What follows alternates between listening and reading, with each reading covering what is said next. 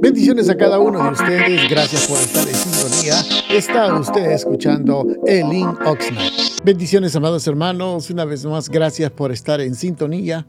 Hoy con la ayuda del Señor queremos responder a una pregunta que ha estado eh, siempre eh, nos ha inquietado y últimamente como que ha resurgido nuevamente era la pregunta ¿quién es el anticristo?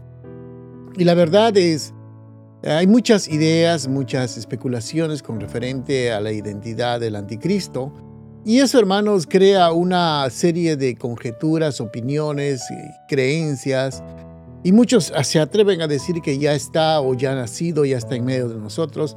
La verdad, eso es algo muy difícil de comprobar y de poder de, de darle una respuesta a esto. Algunos, algunos creen que, por ejemplo, Vladimir Putin es el, el anticristo, otros se atreven a decir que el Papa Benedicto es el anticristo, y aquí en los Estados Unidos algunos han dicho de que inclusive Bill Clinton o Bush o el presidente Obama eran los más candidatos para ser el anticristo.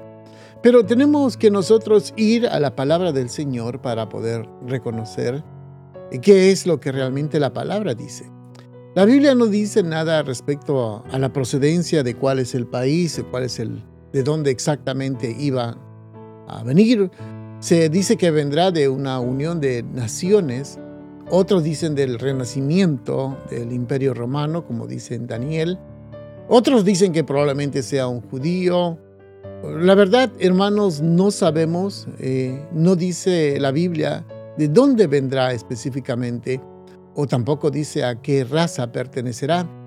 Lo único que sabemos que un día el anticristo será revelado.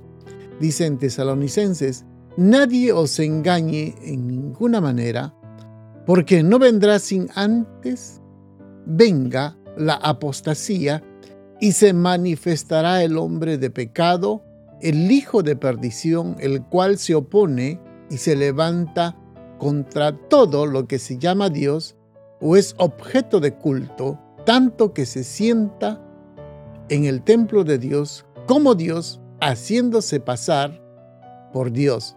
Usted puede notar, amados hermanos, en el pasaje que hemos leído, entonces, ahí nos explica exactamente algunas cualidades, algunas ah, cualidades que nosotros tenemos que poner mucha atención, cómo es que ha de venirse, ha de venir este personaje llamado el anticristo.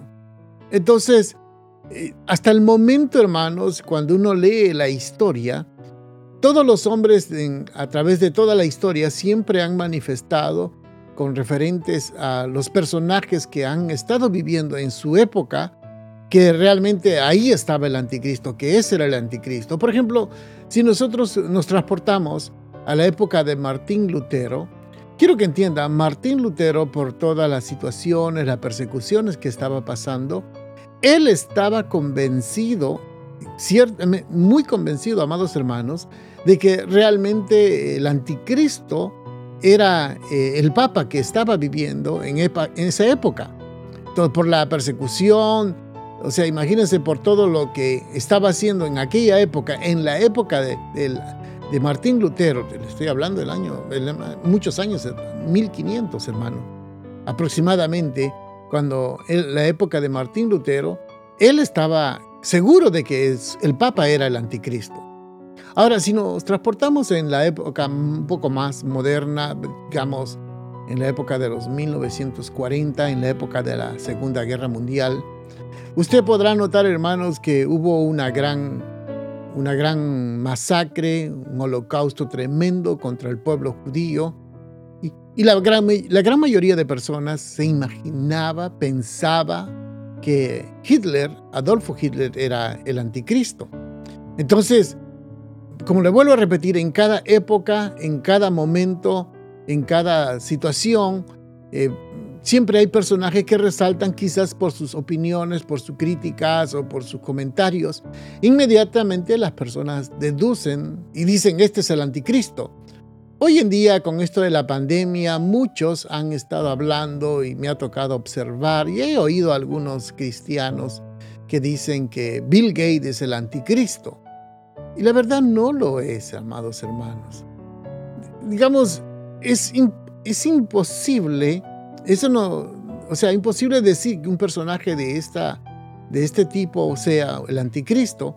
Y nosotros nos atrevemos, le voy a decir esto, nos atrevemos a juzgar y a señalar porque quizás nos ponen un micrófono delante de nosotros y nos y fácilmente levantamos nuestra voz y fácilmente hablamos, fácilmente señalamos, fácilmente es eh, criticar a una persona que, y, ponerle como el anticristo y cuando la realidad eh, creo que todos, todos los hombres que han señalado desde la época de Martín Lutero, que es un gran hombre, con lo que Hitler hizo también, el señalamiento dijeron que eran el anticristo, como señalar al Papa, señalar a los presidentes de esta nación americana como anticristo.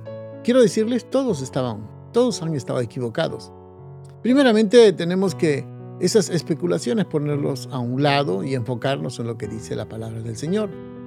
Si usted lee la palabra en Apocalipsis, dice, también se le dio boca que hablara grandes cosas y blasfemias. Ahora piense esto.